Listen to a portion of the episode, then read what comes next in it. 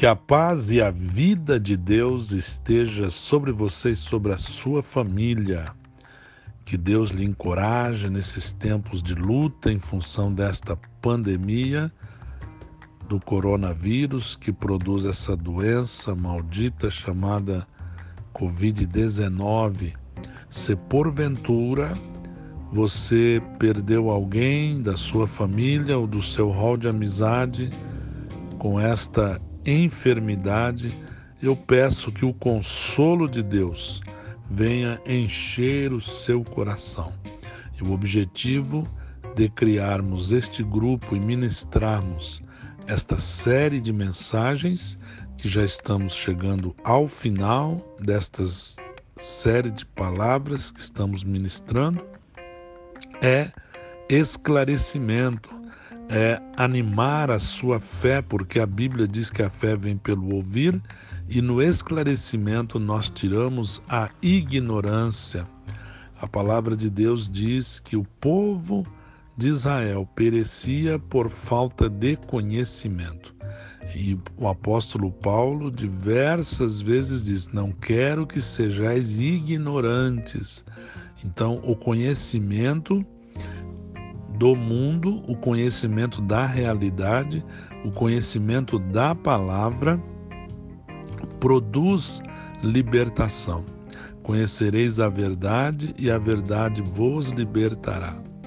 A verdade da palavra, a verdade acerca de Deus, a verdade acerca do mundo e a verdade acerca de nós mesmos. E hoje, na mensagem 29, na parte C dela, eu quero falar sobre algo que tem gerado esta pandemia e, de certa forma, tem produzido uma paridade, ou seja, todos somos igualados nesta pandemia.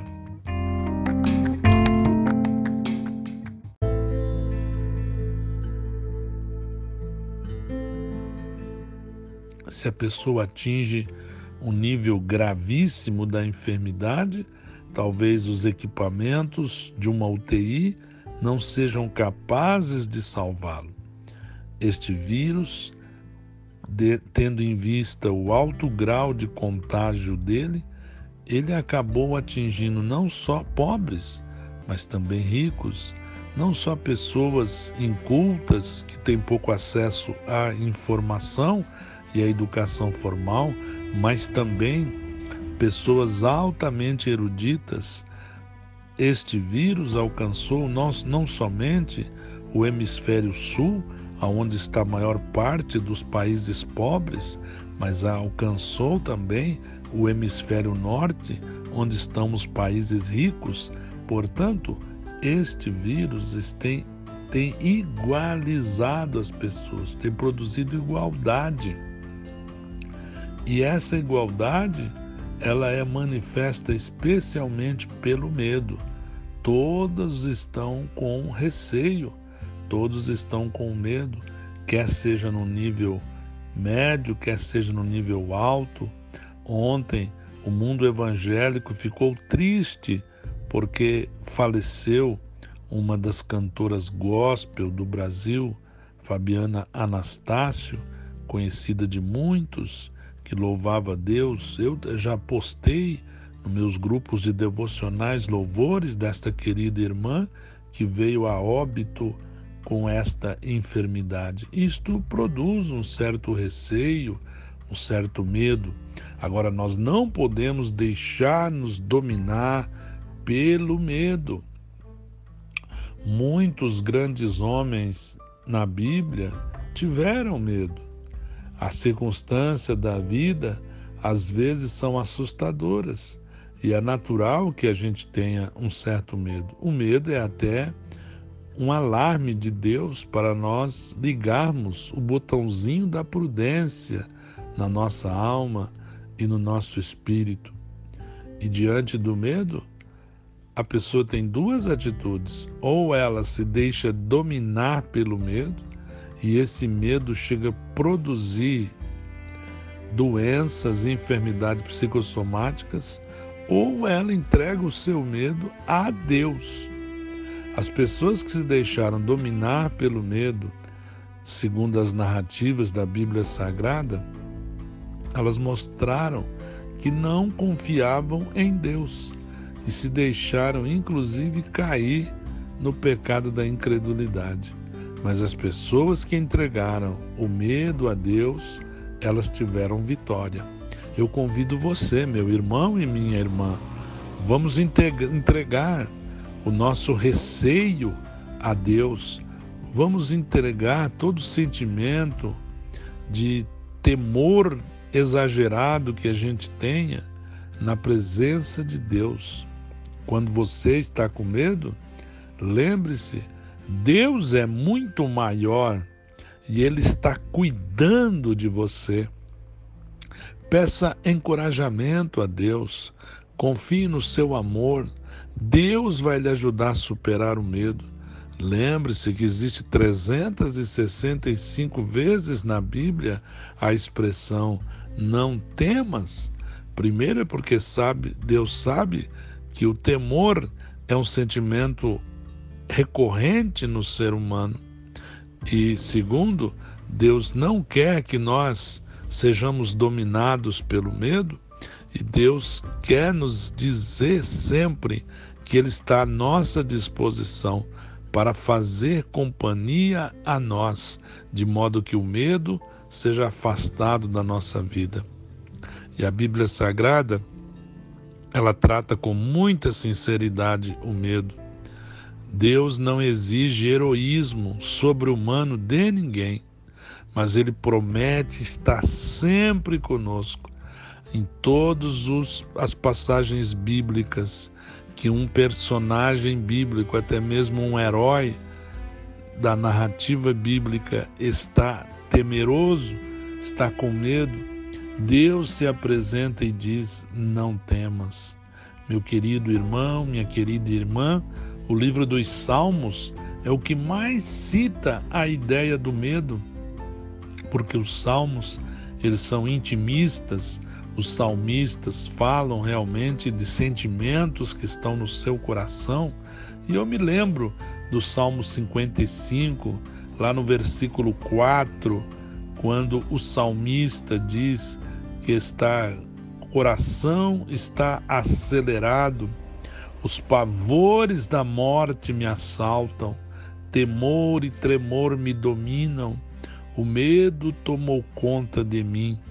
Olha só que sinceridade desse salmista.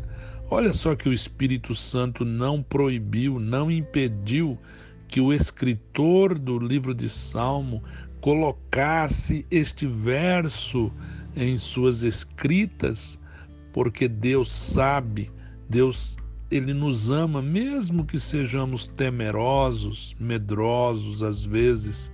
E lá neste mesmo salmo, no versículo 22, a palavra diz: entregue suas preocupações ao Senhor e Ele os susterá. Jamais permitirá que o justo venha a cair. Olha só, Deus não repreende o salmista porque ele está com medo.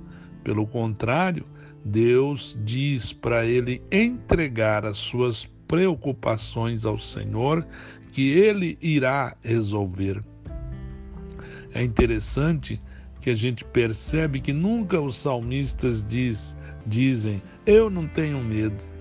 Eles dizem sempre que o Senhor vai agir em meio ao seu medo. Lá no Salmo 56, versículo 3, ele diz: Mas eu quando estiver com medo, confiarei em ti. Olha que coisa linda. Este salmo é um salmo de guerra, um salmo militar.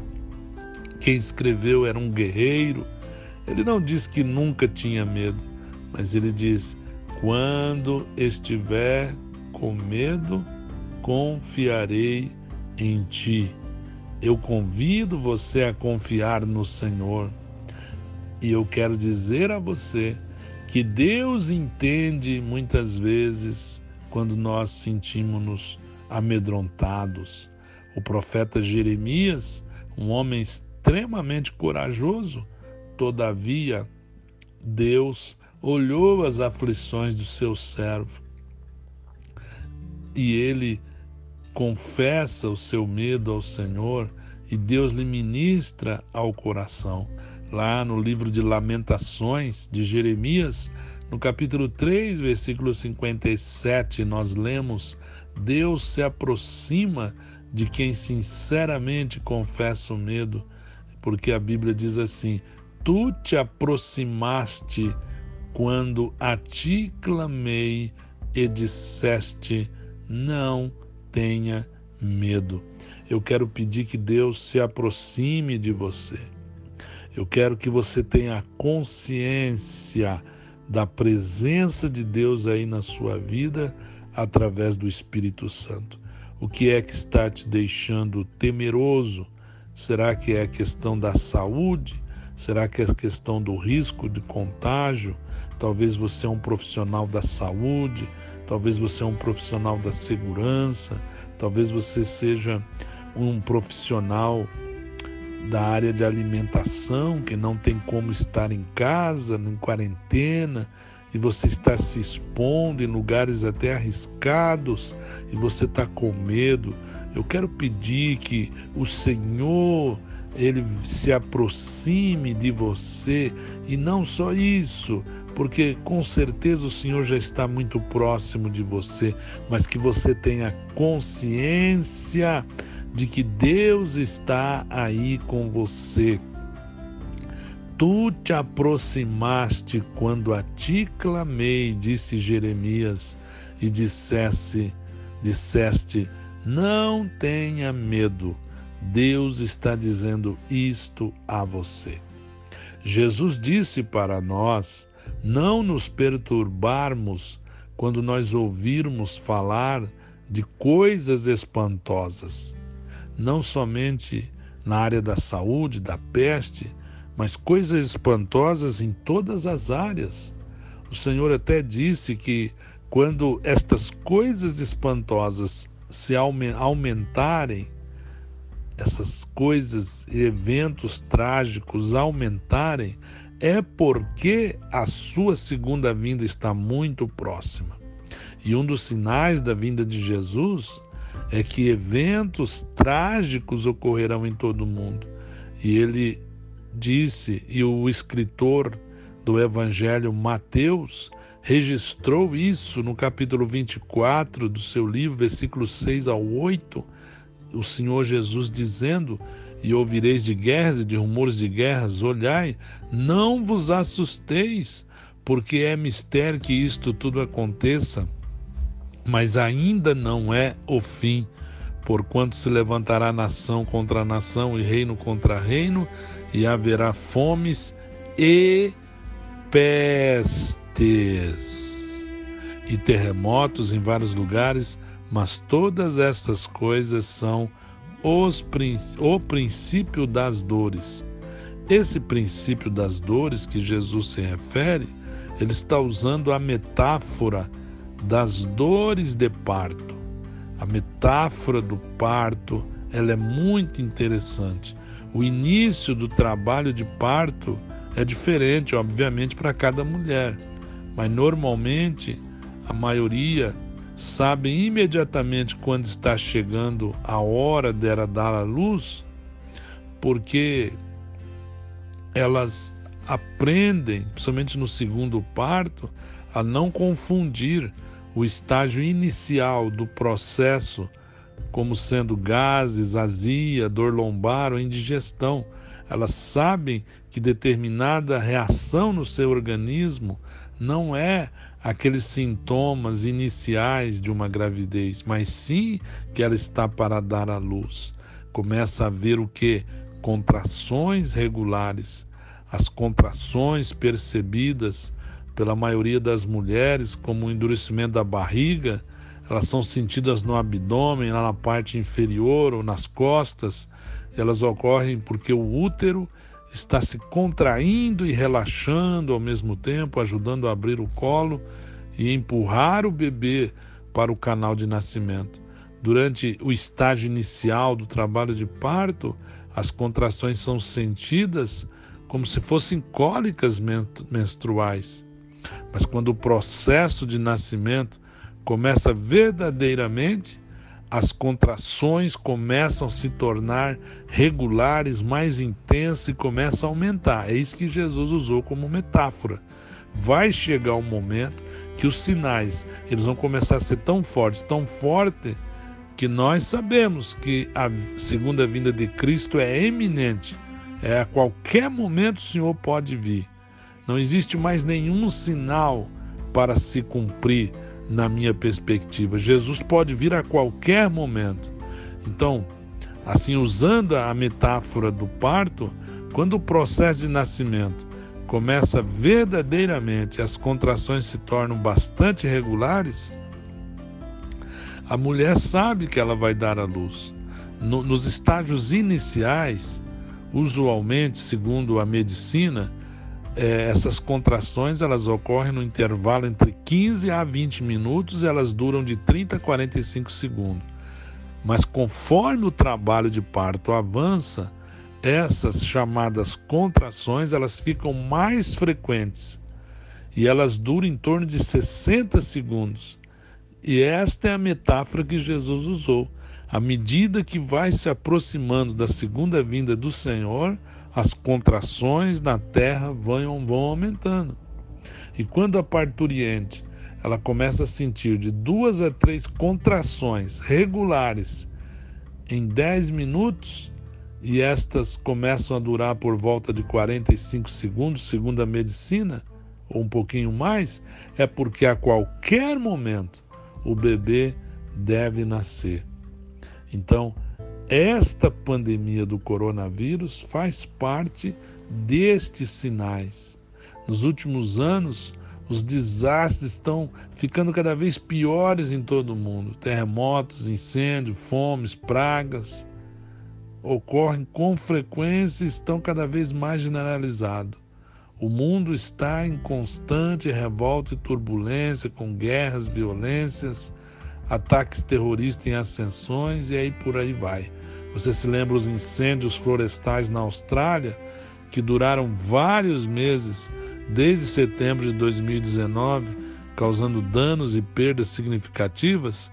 Você se lembra na África Oriental as notícias sobre a pior invasão de gafanhotos do deserto em 25 anos, que levou a uma verdadeira crise alimentar em muitos países do, do lado do lado leste da África. Em novembro de 2019, ano passado, a pior enchente em 50 anos atingiu Veneza e a Itália, com 80% da cidade ficou inundada. No início de 2020, uma nevasca raramente vista em um século atingiu Newfoundland, lá no Canadá. Chuvas torrenciais inundaram a Indonésia, Houve também grandes terremotos nas ilhas Kurilas, em Elazig, na Turquia, no Caribe, perto de Cuba, em outros lugares. É precisamente, meu irmão e minha irmã, a frequência desses desastres que servem como um lembrete para a humanidade dos últimos dias de Deus. Jesus está voltando. A qualquer momento o Senhor Jesus pode voltar. E o que não dizer desta peste que está nos assolando, que é inclusive o tema geral desta série que eu estou ministrando aqui com a graça de Deus, com humildade, desejando cumprir o meu chamado. E eu eu lembro você que esta peste ela merece todo o cuidado da nossa parte.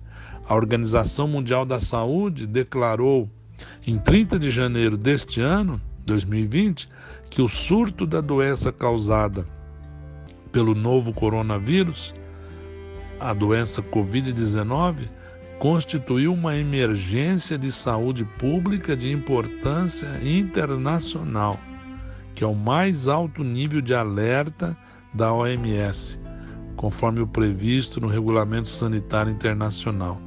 E logo em seguida, no dia 11 de março de 2020, a Covid-19 foi caracterizada pela OMS como pandemia, porque ela alcançou todos os cinco continentes do globo terrestre. Eu fiz uma pesquisa aqui, hoje é o dia 5 de junho, quando gravo este áudio. Ontem, 4 de junho, foram confirmados no mundo 6 milhões 416 mil 828 casos de Covid-19. De um dia para o outro, aumentou cerca de 130 mil casos. Que coisa terrível! E também até hoje, a melhor, até ontem, 4 de junho de 2020, morreram 382.867 pessoas com esta praga, segundo os registros da Universidade John Hopkins e da OMS também. É triste que de um dia para o outro morreram mais de 4.800 pessoas. E a OMS também publica as pessoas que são curadas deste mal. Eles usam o termo recuperadas. Eu não sei porquê, a OMS aqui para nós só está dando o resultado dos curados da, das Américas, não fala dos outros continentes.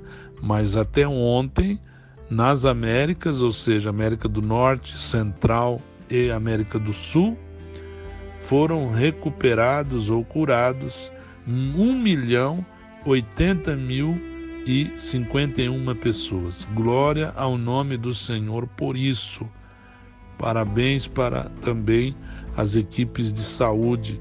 Em nome de Jesus estamos orando para que esse número de curados aumente para a glória de Deus. Então vemos que realmente este é um sinal da segunda vinda de Cristo.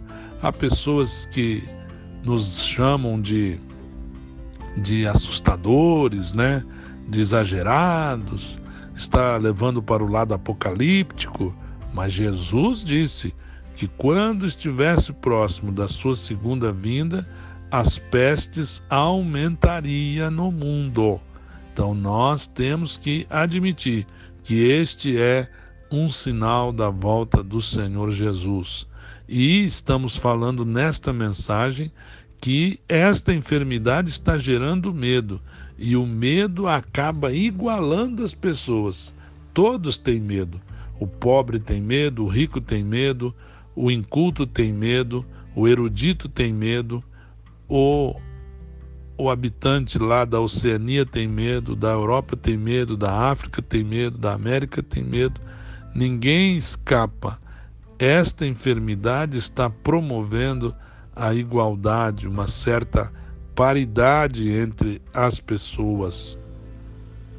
Mas antes da gente ficar com medo, eu proponho que a gente sempre esteja revisando as medidas de proteção para vencer esta pandemia e vencer o próprio medo. Então, lave as suas mãos constantemente com água e sabão. Procure aprender a lavar a mão tecnicamente, conforme é ensinado por aí, ter a maneira correta de lavar a mão. Tem pessoa que não tira da sua mão vírus porque não aprendeu ainda a lavar a mão tecnicamente como se manda. Também, se você achar mais prático, você pode usar o álcool em gel.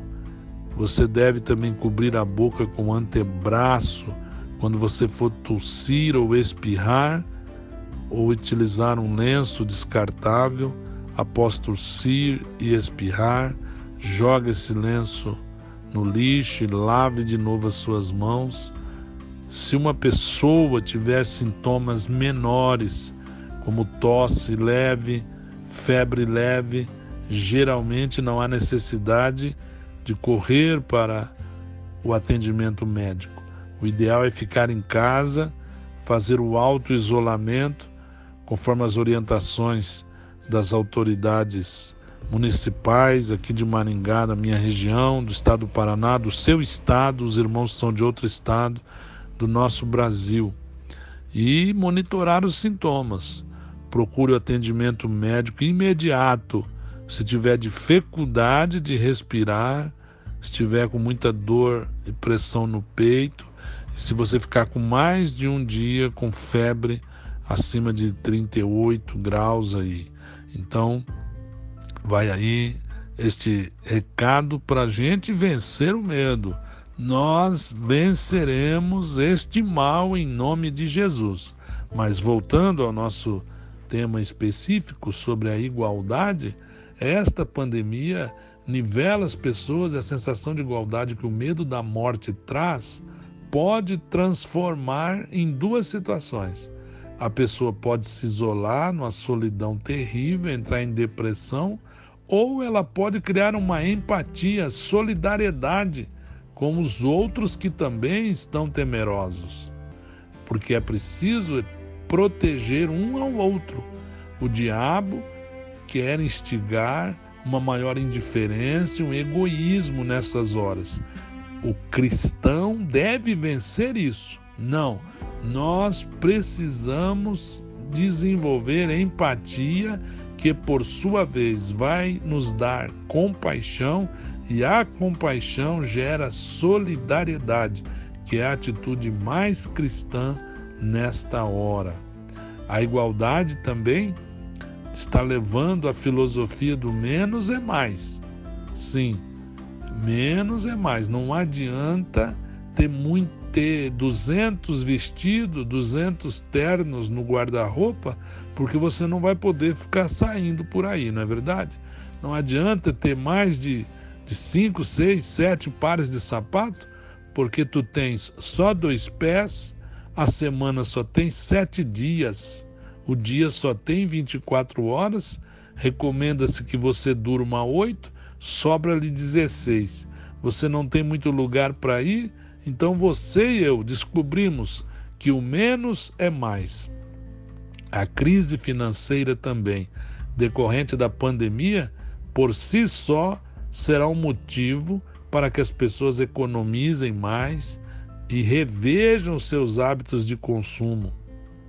Eu estava lendo um texto aqui do Instituto Copenhague é, de Estudos Futuros, de conjuntura, e eles dizem que a ideia de menos é mais, e esta ideia vai guiar os consumidores do planeta Terra daqui para frente. Mas a falta de dinheiro no momento não será o único motivo. As pessoas devem rever a sua relação com o consumo reforçando um movimento que já vinha acontecendo. Abre aspas. Consumir por consumir saiu de moda. É isso que esses pesquisadores estão falando. Olha só, eles estão indo contra o chamado consumo alienado. Dá uma olhada na sua estante e veja algum livro que você comprou que você nunca abriu ou para ser mais generoso, que você só leu a capa, contra capa e o índice. Dá uma olhada no seu guarda-roupa, que tem roupa aí que faz seis meses, um ano, dois anos você não põe. Dá uma olhada nos calçados, veja aí no seu, na sua sapateira que tem sapato a mais. Veja os CDs de música que estão lá numa caixa, alguns até num plástico que você nem abriu. Olha só. Então, isso chama-se consumo alienado. Nós precisamos mudar os nossos hábitos. E para encerrar, também eu quero falar no mesmo sentido que a igualdade leva à chamada filosofia do minimalismo. O minimalismo é um movimento que já tinha ganhado espaço, especialmente quando falamos de hábitos de consumo, e agora vai aumentar muito mais. Que Deus nos dê simplicidade e nós declaramos a derrota do COVID, da Covid-19.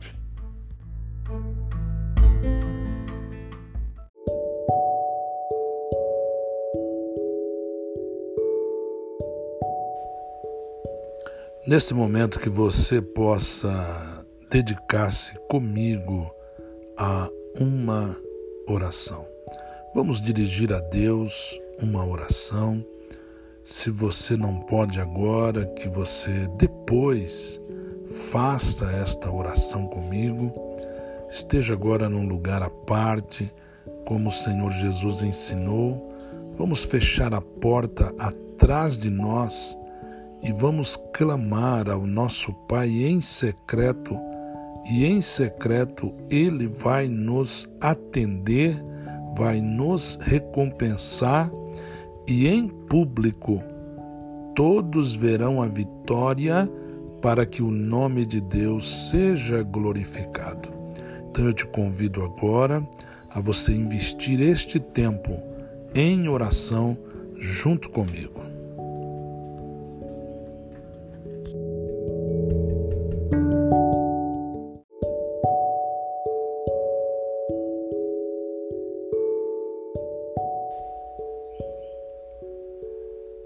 Senhor meu Deus, Senhor meu Pai, a Ti tributamos toda honra, toda glória e todo louvor.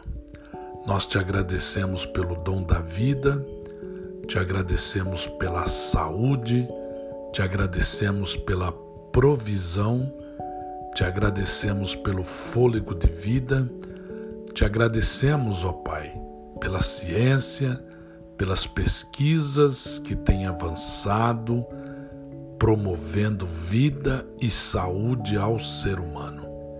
Tributamos ao Senhor toda a honra, toda a glória e todo louvor pelos profissionais da saúde, pelos médicos, pelas enfermeiras e enfermeiros, pelas auxiliares de enfermagem, pelas administrações de hospitais, pela Polícia Militar, pela Polícia Civil, pelas demais autoridades, pelo Corpo de Bombeiros, por todos os profissionais que estão envolvidos e comprometidos em defender a vida e promover a saúde. Tudo isso é fruto da ação da tua palavra na humanidade. É fruto da ação da lei do Senhor que permeou a lei dos homens. Toda a honra e toda a glória nós damos a ti. Te louvamos pelos administradores públicos, governantes.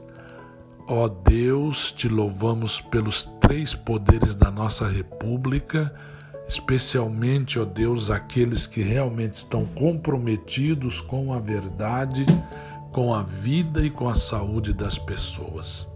Que prevaleça a vida, que prevaleça a saúde, que prevaleça a verdade em todas as coisas, Senhor.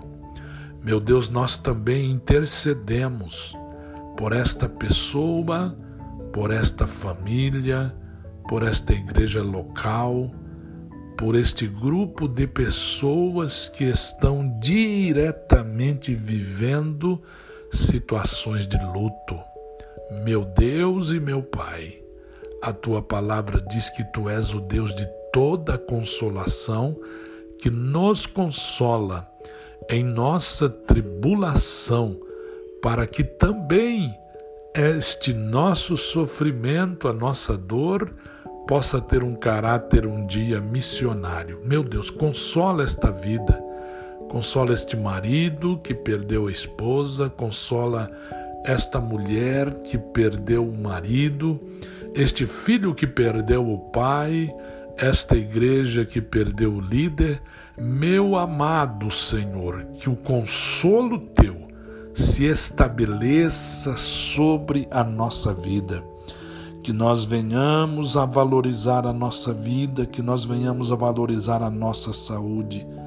E, ó Deus, que nós venhamos a aprender, ó Deus, a ter uma vida mais simplificada, a ter uma vida menos lotada, a ter uma agenda, ó Deus, que contemple mais o teu reino e que as demais coisas sejam colocadas num segundo plano, de modo que nós venhamos a ter a fé do pardal, que crê que o Senhor lhe suple o alimento.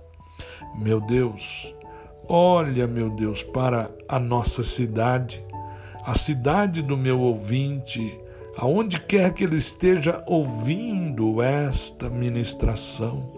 Olha para a região onde nós vivemos, olha para o nosso estado, olha para a nossa nação brasileira e as demais nações. Meu Deus, nós declaramos a tua vitória, nós declaramos a tua saúde, a tua vida, a tua paz. Se porventura alguém me ouve agora, está enfermo deste mal, da Covid-19 ou qualquer outro, eu quero pedir que tu entres com a tua providência porque tu verdadeiramente, Jesus, morreu no madeiro e pelas suas pisaduras fomos sarados, porque tua morte foi vicária, foi substituída, substituível, e a tua morte produziu expiação para nós. Eu ministro sobre o meu ouvinte, a minha ouvinte, sobre esta família, a saúde de Deus. Afasta, Senhor, tudo aquilo que está impedindo a saúde, tudo aquilo que está pedindo a vida, e eu repreendo a ação do mundanismo, a ação da carne, a ação de Satanás que porventura queira antecipar, tornar prematura o tempo da morte de alguém. Em nome de Jesus, nós repreendemos todo o mal e ministramos a graça, a saúde, o poder, a unção, a vida abundante com a qual Jesus nos contempla com a sua salvação. É o que eu te peço, juntamente com este meu ouvinte, a tua ouvinte que confirma esta oração. Assim o fazemos não em nossos méritos ou confiados em nós, mas oramos no precioso nome, no poderoso nome de Jesus. Amém. Confia, meu querido irmão, minha querida irmã, na oração da fé. Que Deus abençoe a sua vida, a sua família. Esteja conosco no próximo, na próxima mensagem no nosso podcast para a glória de Deus.